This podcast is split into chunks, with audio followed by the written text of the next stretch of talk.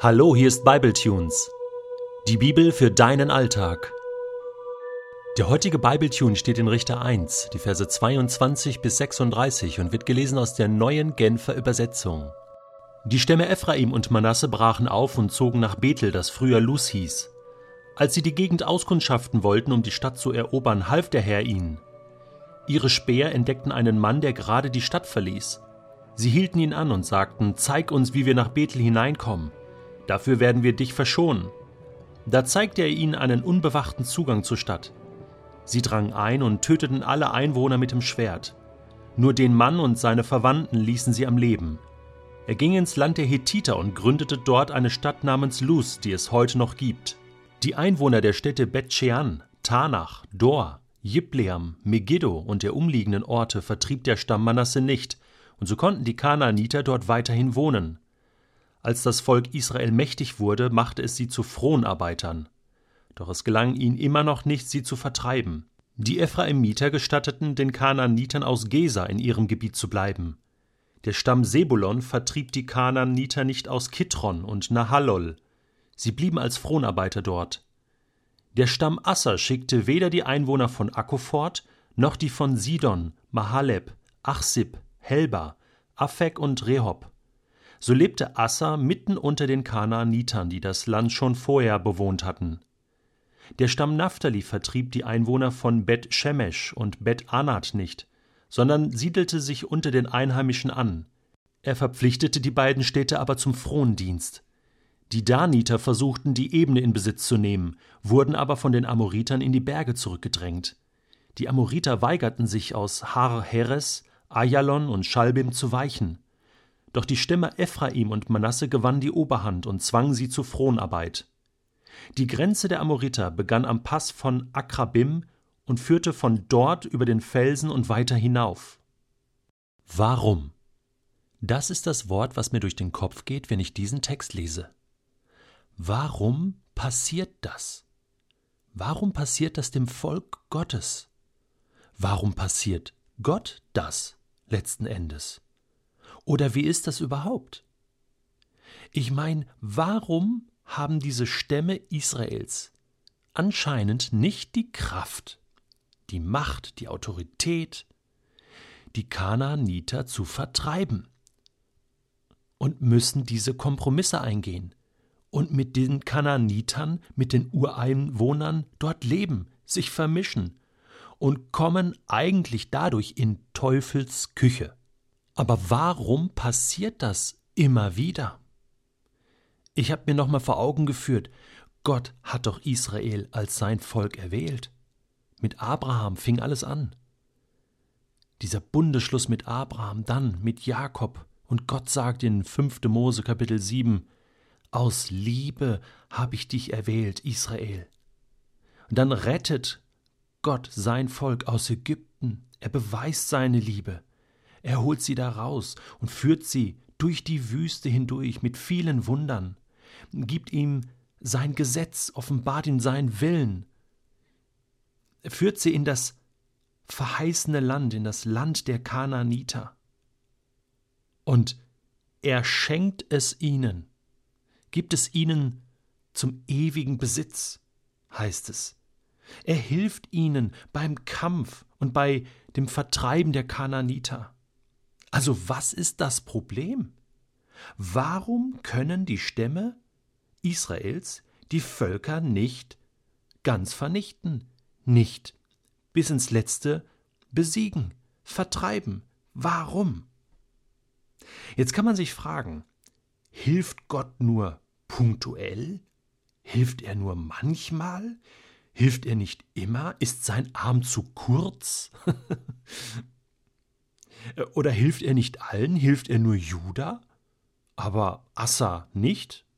Und Dan schon gar nicht? Und den Benjaminitern auch nicht? Das kann doch nicht sein. Meine Vermutung ist, es liegt nicht an Gott. Meine Vermutung ist, es liegt an den Menschen. Es liegt an den Stämmen. Die haben eine gewisse Eigenverantwortung in dieser ganzen Sache. Vielleicht, und das ist meine Vermutung, vertrauen sie Gott nicht bis ins Letzte. Irgendwo ist der Punkt, wo sie den Kampf abbrechen, wo sie sagen, ach komm, jetzt ist gut, wo sie einen Kompromiss eingehen, wo sie Land abschenken, wo sie sagen, ach, wir haben doch schon genug erreicht.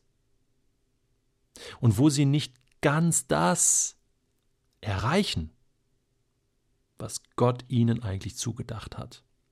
Klammer auf, ich weiß, dass es hier um die Vernichtung von Menschen geht. Wir haben übrigens im Buch Josua, das kannst du gerne dort nachhören, über die Jahwe-Kriege, warum Gott überhaupt Krieg führt in diesem Land, warum überhaupt Menschen sterben müssen, lange diskutiert und gesprochen. Und ich bitte dich, da nochmal hineinzugehen. Wir werden das ab und zu mal streifen, aber ich kann nicht in jedem Podcast das immer wieder so thematisieren. Ich weiß, dass das ein schwieriges Thema ist, aber Israel hatte den Auftrag von Gott, diese Völker, diese kananitischen Völker ganz zu vernichten, mit dem Bann zu schlagen sozusagen. Warum? Weil diese Völker eine wahnsinnige Schuld vor Gott hatten. Und das ist ein Grund, warum Gott, nachdem er das schon lange über Jahrhunderte angekündigt hatte, dieses Gericht vollzogen wird. Klammer zu.